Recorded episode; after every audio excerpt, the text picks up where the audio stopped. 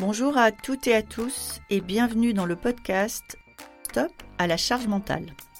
Le podcast qui décode le stress et ses sources dans l'entreprise. Chaque épisode est une opportunité de dire stop à la charge mentale, une nécessité pour l'équilibre de chacun et la santé de tous. Je suis Magali Siméon, entrepreneur, experte du futur du travail et maman de trois enfants. Alors, le stress et la charge mentale, je connais bien. Dans cet épisode, je reçois Tiffany Cooper. Tiffany est illustratrice et autrice. Elle est surtout et avant tout engagée. Si vous voulez comprendre ce qui se joue au quotidien euh, dans les vies des hommes et des femmes autour de la charge mentale et pourquoi ça bug trop souvent, c'est un épisode qui est fait pour vous. Je vous souhaite une bonne écoute. Bonjour Tiffany, bienvenue dans le podcast Stop à la charge mentale. Bonjour Magali. Est-ce que tu veux bien te présenter pour nos auditrices et nos auditeurs? Tout à fait. Alors je suis Tiffany Cooper, je suis illustratrice et autrice depuis dix ans. Je travaille pour la publicité, pour des marques, mais je fais aussi euh, des livres. J'ai écrit jusqu'ici six romans graphiques et un livre jeunesse. Et je suis en, en cours de préparation pour d'autres livres. Euh, et j'ai un angle euh, qui au départ était celui de la mode et maintenant qui est plutôt un angle engagé et féministe. Alors, première question rituelle dans ce podcast. Pour toi, Tiffany, c'est quoi la charge mentale? Alors, la charge mentale, c'est quelque chose que j'ai découvert euh, en me mettant en couple il y a 7-8 ans c'est quelque chose qu'on a tous et toutes parce qu'on doit euh, gérer notre travail, si on a des enfants, nos enfants, euh, notre espace domestique, mais qui s'amplifie quand on est en couple pour la simple raison que on a été éduqué les femmes à surinvestir l'espace domestique et les hommes à le sous-investir. Et donc les femmes qui se mettent en couple euh, se retrouvent avec un déséquilibre total de la gestion des tâches domestiques et c'est quelque chose qui pèse sur le romantisme des relations et, qui amène d'ailleurs pas mal de couples à se séparer pour finir. Mais en tout cas, c'est quelque chose statistiquement plus porté par les femmes et qui a été démocratisé notamment par l'illustratrice Emma il y a quelques années, qui, en publiant cette histoire, a fait une explosion euh, en France et maintenant elle est citée par tout le monde. C'est vraiment elle qui a fait prendre conscience en mettant ce mot dessus d'un mal-être euh, que, que vivaient toutes les femmes, je pense, au monde. Je vais reprendre ta formule, tu as dit ça emmène les femmes à, surinvestir euh, la sphère domestique. Pour toi, c'est la, mise en couple qui marque ça? C'est-à-dire, avant qu'on ait un, homme dans notre vie, on s'en fout. Et une fois qu'on a un homme dans notre vie, avant même l'enfant, on commence à surinvestir. Je pense que quand on gère sa propre charge, vu qu'on on le fait depuis qu'on est tout jeune, on se rend pas compte qu'il y a un déséquilibre. C'est effectivement de toute façon un peu stressant de devoir penser à euh, ranger son appartement, euh, gérer son travail, euh, ses finances, etc. Mais c'est quelque chose dont on prend conscience, je pense, lors de la mise en couple, parce que j'ai plus les chiffres exacts, mais le livre de Lucille Quillet, Le prix à payer, ce que le couple hétéro coûte aux femmes, en parle très bien. C'est que les femmes, en se mettant en couple, couple gagne 7 heures de tâches domestiques et les hommes en perdent 2. Un truc comme ça.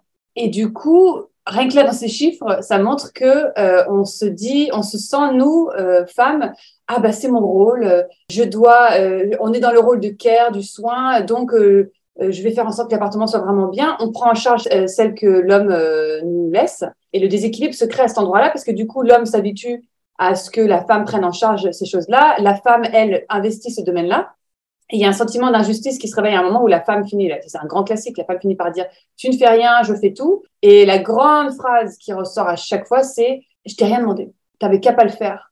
Sauf que ce que je montre dans mon livre Homme Sweet Home, qui est sur le sujet justement, c'est-à-dire euh, les inégalités dans l'espace domestique, le truc c'est que si on ne fait rien, et eh ben en fait c'est nous qui en pâtissons. Moi par exemple, à l'époque où j'étais en couple, quand il n'y avait plus de papier toilette, un jour je me suis dit bah je vais attendre qu'il en achète et j'avais même caché un paquet de mouchoirs derrière les toilettes en me disant, moi, comme ça, je peux m'essuyer, mais euh, jusqu'où on va aller avant qu'il pense, lui, à en racheter? On en est à ce genre de méthode.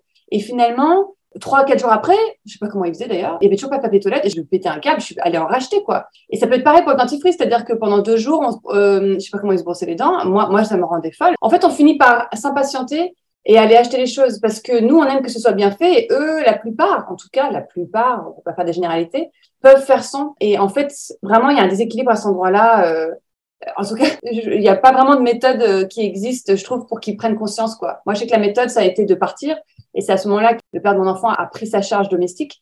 Mais sans ça, je ne sais pas comment font les femmes qui restent et parce que c'est une vraie bataille d'arriver à faire prendre conscience aux hommes et de faire changer leur comportement dans le bon sens. Mais quand je t'entends parler et, ce que tu racontes euh, fait, très écho à des choses que j'ai pu vivre, mais la question finalement, c'est ces hommes, avant nous, ils vivaient seuls et ils se lavaient les dents. Est-ce que ça veut dire, finalement, quand tu dis euh, les femmes surinvestissent et les hommes désinvestissent plus que sous-investissent, est-ce que finalement, quand un homme se dit quelque part, alors c'est peut-être dans son inconscient, je vis avec une femme, et donc, il y a des choses, je peux débrancher parce qu'elle va le faire. Tu, crois que c'est quelque chose de cet ordre-là? Ou alors, parce que je le vois aussi avec des copines, euh, ou alors euh, on prend tellement vite l'initiative que c'est facile pour eux de se dire, bah, écoute, euh, elle finira par le faire et je ne m'investis plus dans cette sphère-là. Je pense que c'est les deux. Je pense que c'est souvent des hommes qui ont été élevés, donc la, plupart des hommes, que ce soit, quelle que soit la génération, sont élevés euh, pareil, en grande majorité par euh, les femmes qui investissent la parentalité et les, les hommes la sous-investissent. Alors, c'est en train de changer là avec la nouvelle génération, heureusement. Et du coup, c'est des hommes qui, euh, en tout cas pour des gens de ma génération, les 30-40 ans, ont pris l'habitude que leur mère s'occupe de tout. Et du coup, je pense que ça les choque pas qu'une femme s'occupe des choses à la maison, quoi. Et je pense que seul, ils, ils se débrouillent, mais je pense que l'hygiène n'est pas forcément là. Je pense que en apparence, ça a l'air propre, mais je pense pas qu'il y en ait beaucoup qui prennent une brosse de toilette et qui mettent du vrai produit dans les toilettes pour nettoyer une fois par semaine leurs toilettes. J'en connais pas beaucoup qui font ça, en tout cas. Peut-être que les courses sont faites, mais en tout cas, c'est juste, oh, c'est horrible ce que je vais dire, mais c'est un peu mal fait, quoi. Enfin, oui, ils peuvent vivre, ils peuvent vivre comme ça, mais en fait, quand on vit à deux, il faut considérer l'autre. Et c'est important euh, de, je sais pas, c'est une question intéressante ce, ce, que tu dis, parce que hum, mm. il y a ce truc de, ils arrivent très bien à vivre sans nous. Alors, est-ce que c'est nous qui avons une certaine exigence? Euh, Alors, certainement, certainement qu'on a une certaine exigence. On est aussi, nous, les filles, élevées beaucoup dans cette idée du propre, du, du beau, du, du, bien, tout ça. Mais du coup, ça entretient un cliché terrible, parce que ça voudrait dire quoi? Que les hommes sont sales. Et moi, je connais plein de couples où c'est l'inverse, où c'est mes amies filles qui sont bordéliques et les mecs qui euh, sont hyper, hyper euh, clean et rangés. On parle de statistiques. Statistiquement, les hommes s'en fichent un peu plus que nous de vivre dans un truc moins propre, de moins bien manger. Ils sont moins élevés à cette idée de prendre soin d'eux. Nous, c'est aussi un truc, peut-être, c'est peut-être que le cœur, il est là. C'est que nous, les femmes, on nous apprend à prendre soin de nous. Euh, enfin, soin, je mets des guillemets parce que c'est plutôt surveiller notre poids, surveiller ce qu'on mange, faire attention à notre apparence physique, etc. Les hommes n'ont pas cette pression-là. Donc, comme on est dans cette espèce de matraquage psychologique depuis la plus petite enfance, nous les filles, on est dans cette considération-là, alors que les hommes, on leur apprend à juste être des hommes, c'est-à-dire va dans le monde et va explorer, mais on leur demande pas de mettre du mascara, euh, de l'anticerne, de penser à leur menstruation, euh, de faire attention à porter des beaux vêtements. Je pense que le déséquilibre, il est global. Le, cœur de ça, je, crois, je pense que c'est l'éducation genrée. Je pense que c'est important d'apprendre aux femmes et aux hommes à prendre soin d'eux, mais pas de façon excessive non plus. Que la charge esthétique, elle doit être euh, vraiment diminuée pour les femmes, peut-être amplifiée pour les hommes, je ne sais pas que prendre soin de soi, en fait, c'est quelque chose que tout le monde devrait faire, euh, de soin de sa santé, de son alimentation, etc., de son corps et de son lieu de vie, parce qu'en fait, la façon dont on traite son lieu de vie, ça, parle de nous. Et je pense qu'il faut qu'on apprenne aux hommes à plus se respecter et à nous respecter, et peut-être aux femmes à lâcher prise. Oui, parce qu'il y a un mot que tu as utilisé, enfin, que je trouve euh, assez fort, hein, euh, tu as dit mal fait. Et en fait, il y a bien ce jugement qu'on a Ouais. c'est fait par l'autre et, et, je vois bien ça fait écho et finalement on pourrait aussi se dire ah, ok, un homme vit tout seul, il fait pas ses toilettes toutes les semaines, et so what, en fait? Et je partage vraiment ton point, et en même temps, c'est même étonnant, tu vois, qu'on puisse avoir un avis sur un sujet comme ça, dont on pourrait se dire, mais je m'en fous, c'est son problème, c'est pas le mien. Mm. Euh, alors, tu as raison, quand on vit à deux, euh, mais, mais peut-être que notre notion de mal fait a comme corollaire un niveau d'exigence un peu trop élevé. Et c'est exactement. Peut-être il faut un peu rééquilibrer des deux côtés. Après, moi, là où je veux être vigilante, c'est que c'est un grand truc qu'on me qu'on m'a dit, notamment quand j'ai commencé ce livre. Il y a plein de femmes qui, ont un peu acquis ce truc-là, qui disent mais c'est de ma faute parce que je suis trop exigeante. Et alors ça, par contre, ça m'énerve parce qu'au début, même moi, je le pensais. Encore il y a deux jours, j'ai rencontré une femme qui me disait ah mais moi j'ai eu ce problème dans mon couple, mais c'est parce que j'étais trop exigeante. Et en fait, j'ai envie de foutre une matraque dans le décor parce qu'en fait, putain, mais c'est encore nous qui nous disons ah le problème vient de moi, nanana. Est-ce que on voit les hommes eux se poser la question deux secondes quoi? Il y a un moment où tout n'est pas de notre faute. Il y a un moment où ça les arrange bien aussi de désinvestir et eux, ils sont bien contents de dormir dans des draps propres, d'avoir quelque chose à manger dans le frigo. C'est les premiers à ouvrir le frigo en disant Ah, ben, il n'y a rien à manger.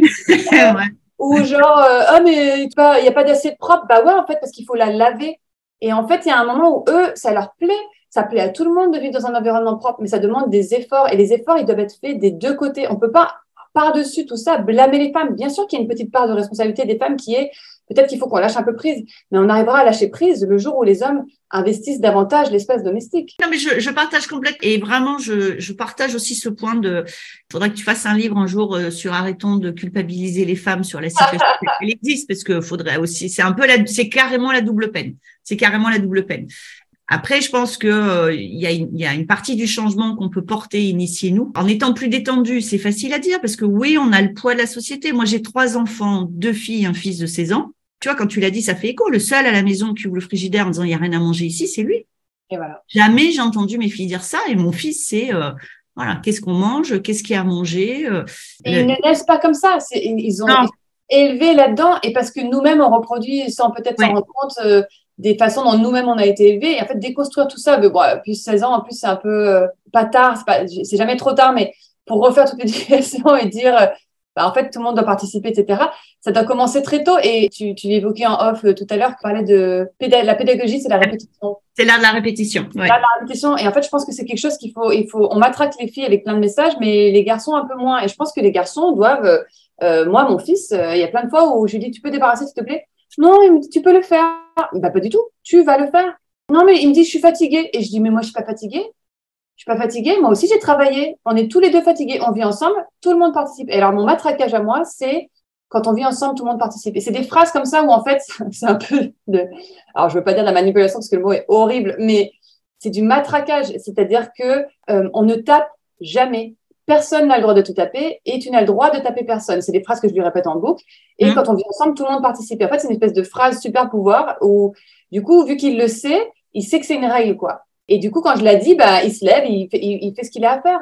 Et, et je pense qu'il l'enregistrera pour plus tard. Mais effectivement, alors qu'il a 4 ans et qu'il n'a pas toute cette éducation, euh, enfin, je veux dire, c'est pas un homme de 50 ans, quoi, euh, il faut quand même lui répéter, lui répéter, lui répéter. Puis à un moment où ça va devenir acquis. Oui, en fait, tu verras, tu verras l'usage. Euh... En fait, on les élève pas seuls, nos enfants. Et moi, c'est ce que j'ai constaté. Oui. Euh, C'est-à-dire qu'il y a l'école, il y a les amis, euh, il y a la famille, il y a les grands-parents, il y a et moi je vois entre autres dans le cas de mon fils parce que bon il va détester mais il écoute pas mon podcast c'est pas très grave. On peut balancer de lui. Mais euh, si tu veux en fait pour moi la zone euh, qui est un peu compliquée c'est ses copains et les parents de ses copains et donc les mamans de ses copains parce que mon fils mmh. a un environnement très engagé, féministe, et donc tout ce que tu racontes. Voilà, encore hier soir, tu reviens, tu débarrasses la table, il débarrasse que son assiette. dis non, tu enlèves tout. Tu, donc je vois bien. Alors là-dessus, je ne lâche pas. Le truc, c'est que tu n'es jamais vraiment toute seule à élever un enfant et qu'il y a aussi des choses qu'ils voient ailleurs, qu'ils entendent ailleurs, et qui fait que, euh, alors ça veut pas dire, euh, je pense que mon fils est plutôt éclairé hein, pour un garçon, parce qu'il est très bien entouré par ses deux sœurs particulièrement, mais c'est un truc dont j'ai pris conscience, il avait huit ans, où j'ai accompagné. Alors bien sûr, c'est surtout des mamans qui font ça. J'ai accompagné à la sortie à la piscine pour faire au moins un truc dans l'année. Euh. Et bien sûr, j'ai demandé à la maîtresse alors, ça se passe bien Et elle m'a répondu oui, très bien. Bon, il est un peu brouillon, mais c'est normal, c'est un garçon. Ah. Première fois de ma vie que je constatais vraiment de façon euh, indiscutable la vision genrée en fait euh, dans l'enseignement. Et, et là, tu te dis ok, donc si on dit ça de mon fils, donc qu'est-ce qu'on a fait aussi à mes filles? Ou une fille, ça doit être soigné. Et tu vois, et ce jour-là, vraiment, et c'était une prof, c'était une enseignante qui était top. Donc c'est ça aussi qui est compliqué, qui était très bien, qui était. Mais pour elle, les garçons, c'est pas soigneux. Les garçons sont turbulents, mais parce qu'on leur, on, les laisse être turbulents. Mais il y a des filles, euh, je veux dire, euh, mon fils, il est ami avec une fille, euh, elle s'habille pas comme les petites filles avec des trucs roses et gna gna. Elle a toujours des espèces de baskets un peu cool. Elle a une grosse frange. Quand elle est pas contente, elle fait la gueule. J'aime bien parce que petites filles, faut qu'elles arrêtent, faut qu'on arrête de les élever dans cette espèce de truc euh, cliché petite fille et les, et les, garçons dans ce truc de ah bah c'est un garçon donc euh, comme on dit en anglais boys will be boys. Euh, et c'est la limite de l'éducation de nos enfants, c'est-à-dire qu'il n'y a pas que nous qui les éduquons et du coup on peut juste faire au mieux. On peut juste oui. faire au mieux et, lui, et leur donner les messages, c'est-à-dire qu'ils vont voir oui. que la société, etc. Mais de toute façon, on peut pas tout contrôler. Nos enfants euh, seront ce qu'ils seront. Je pense que déjà, ce qui est important, c'est de soit être aligné avec ses valeurs, avoir conscience de tout ça et passer ces messages-là. Si possible, d'avoir un partenaire ou en tout cas un coparent euh, qui, qui transmet les mêmes messages. Euh, et moi, je sais que le, le, père de mon fils, en tout cas, c'est ce qu'il fait, je pense, en, grande partie. Et du coup, si ce message vient des deux parents, déjà, ça, ça résonne mieux que le nombre de, de foyers où c'est le cas, où, en fait, la mère euh, transmet des messages féministes, mais le père, il rentre tard. En fait, on montre euh, par oui. l'exemple. Oui, bien on sûr. Par l'exemple. Et donc, finalement, si c'est la mère qui fait, qui, qui fait l'aspirateur, euh, la mère qui fait la vaisselle, la mère qui fait les courses, et le père juste il rentre tard, il se met les pieds sous la table, et ben on a beau transmettre plein de messages, ça ne servira à rien parce qu'on montre par l'exemple. Comme dans l'entreprise. Oui, je suis d'accord. Oui, je suis d'accord. Et donc, c'est important. Tiffany, tu as, tu as toi-même un podcast euh, que tu as appelé Va vers ton risque. J'ai trouvé que c'était une très jolie formule. Et si je me trompe pas, le, la baseline, c'est plaidoyer pour une vie créative hors des schémas traditionnels. Ouais. Est-ce que tu peux euh, nous dire qu'est-ce que tu mets sous cette formule qui à la fois a résonné et en même temps euh, qui, qui a peut-être des échos très individuels et très personnels? Alors, Va vers ton risque, c'est l'extrait d'une citation de René Char que j'ai découvert parce qu'elle était sur le faire-part de naissance de ma meilleure amie quand j'étais ado. Bref, et il y avait écrit euh, ton bonheur, va vers ton risque, à te regarder, ils s'habitueront. Bah, ça a toujours résonné chez moi parce qu'il y avait cette idée de peu importe ta différence et tes choix de vie et ce qui t'anime, peu importe si ça bouscule, vas-y. Et moi, je trouve que ça correspond bien à ma vie. J'ai fait des choix, je veux dire, je suis quand même euh, artiste, je travaille euh, chez moi euh, en pyjama. je dis ce qui me passe par l'esprit, je dis quand je suis pas contente, euh, je suis maman mais je suis séparée. Donc, j'ai pas forcément collé au code, etc. Mais globalement, les gens ont suivi. Les gens s'habituent. Et donc, va vers ton risque, c'est quelque chose qui, qui, a été une ligne de conduite dans ma vie, de rencontrer d'autres gens qui vont vers leur risque aussi et de créer un podcast euh, plein d'espoir pour que les gens écoutent en se disant Ah, et puis c'est pas va vers ton risque, genre euh, le mec a fait une randonnée, a fait le tour du monde à pied, ou c'est des petites choses du type euh, bah, elle a choisi de ne pas être mère, ou cet homme a décidé d'être drag queen, ou cette personne grosse a décidé de faire un combat contre la grossophobie c'est des, des, choses qui semblent petites, mais qui ont une énorme importance et qui, en fait, ont un impact sur euh, juste sortir du cadre et d'une vie très euh, hétéronormée, stéréotypée, un papa, une maman, une maison, un job en CDI et un, un crédit. Enfin, juste des, des, modes de vie différents, qu'en fait, la vie, ça peut être autre chose. Et je voulais hum, transmettre ces messages-là à travers mon, mon podcast, euh, inspirer d'autres gens à prendre des risques, et parce que la vie est tellement plus intéressante quand on prend des risques, quoi. Et ça va être ma dernière question justement et le mot de la fin, c'est pourquoi pour toi c'est aussi important d'aller vers notre risque? Parce que sinon on s'emmerde. il y a des gens pour qui c'est hyper ok et confortable, parce que tu es bien d'accord qu'aller vers ton risque, il y a une vraie possibilité d'inconfort pendant au moins un moment. Tout à fait. Mais alors, je vais, je vais citer Judith Duportail, qui est une, devenue une amie, mais qui est aussi podcasteuse, euh, qui dernièrement a une phrase sur son compte Instagram qui m'a vraiment parlé. Elle dit Le confort, c'est le salaire de la norme. Et ça m'a vraiment parlé. Je me suis dit Mais bien sûr, je sais, moi, j'ai été employée et puis j'ai été en couple, enceinte, en me disant oh, Ça y est, je suis au bon endroit, je suis dans un couple hétérosexuel, j'ai un homme qui va m'aimer toute ma vie. Tu coches toutes les cases du, du conte de fées, tu sais. C'est bon, euh, tout va bien, enfin tu vois. Mais en fait, la vie est infiniment plus complexe que ça.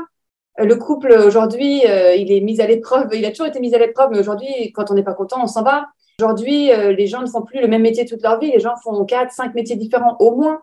Et en fait, je sais ce que c'est le confort de la norme, mais c'est aussi hyper étouffant. C'est-à-dire que c'est confortable parce que ça bouscule pas trop, mais je préfère l'inconfort émotionnel, physique, même financier que ça peut être parfois, euh, de faire ses choix et d'être audacieuse que euh, l'ennui asphyxiant euh, d'une vie très normale, quoi ordinaire. Je peux rajouter en conclusion, je pense aussi que c'est la seule façon de faire bouger la société. Chacun en aille plus vers notre risque et que justement on questionne cette vision normée. Parce qu'il y a peut-être des gens qui sont très heureux, mais c'est pas le cas de tout le monde et je pense que euh, tu vois être capable à un moment donné de faire un peu un avantage risque par rapport au coût en termes de stress, de santé, euh, de bien-être et de se dire euh, finalement me conformer peut-être à un coût trop élevé. Et, et, je pense que la, la, diversité, elle va venir de là aussi, qu'on se pose la question de est-ce que c'est OK de me conformer ou pas. Et c'est pour ça que je voulais diffuser cette parole effectivement à un niveau sociétal qui est mon niveau à moi, d'utiliser sa voix et sa parole pour transmettre des messages importants qui sont on n'est pas obligé de coller à la norme, euh, être différent, c'est OK. Et au contraire, questionnons toutes les normes. Je veux dire, euh, toutes les normes peuvent être questionnées, ça ne veut pas dire qu'on va faire tout l'inverse, mais il faut explorer, ah, pourquoi pourquoi je me maquille, pourquoi je m'épile, pourquoi je fais un enfant, pourquoi je me mets en couple. En fait, si, même si au final on s'épile, on se maquille, on se met en couple, etc., peu importe, mais le questionner, se dire pour quelle raison je fais ça? Euh, Qu'est-ce qui m'a amené sociétalement à faire ça? Est-ce que c'est vraiment mon choix? Est-ce que c'est vraiment mon envie? Qu'est-ce que je risque réellement à faire différemment? Et en fait, euh, questionner ça et transmettre ces messages-là, ça permet à d'autres personnes de se poser des questions et de faire avancer la société. Oui, effectivement. Eh ben, ça sera le mot de la fin. Merci beaucoup, Annie. Merci beaucoup, Magali. Merci beaucoup d'avoir été avec nous aujourd'hui. Cet épisode vous a plu? N'hésitez pas à me laisser une note. Envie d'en savoir plus? Abonnez-vous directement depuis votre appli de podcast préféré. Et si vous souhaitez me confier votre histoire sur le stress en entreprise, contactez-moi via notre site Lily facilite la vie. Le lien est dans la description. Je vous donne rendez-vous la semaine prochaine pour un nouvel épisode de Stop à la charge mentale.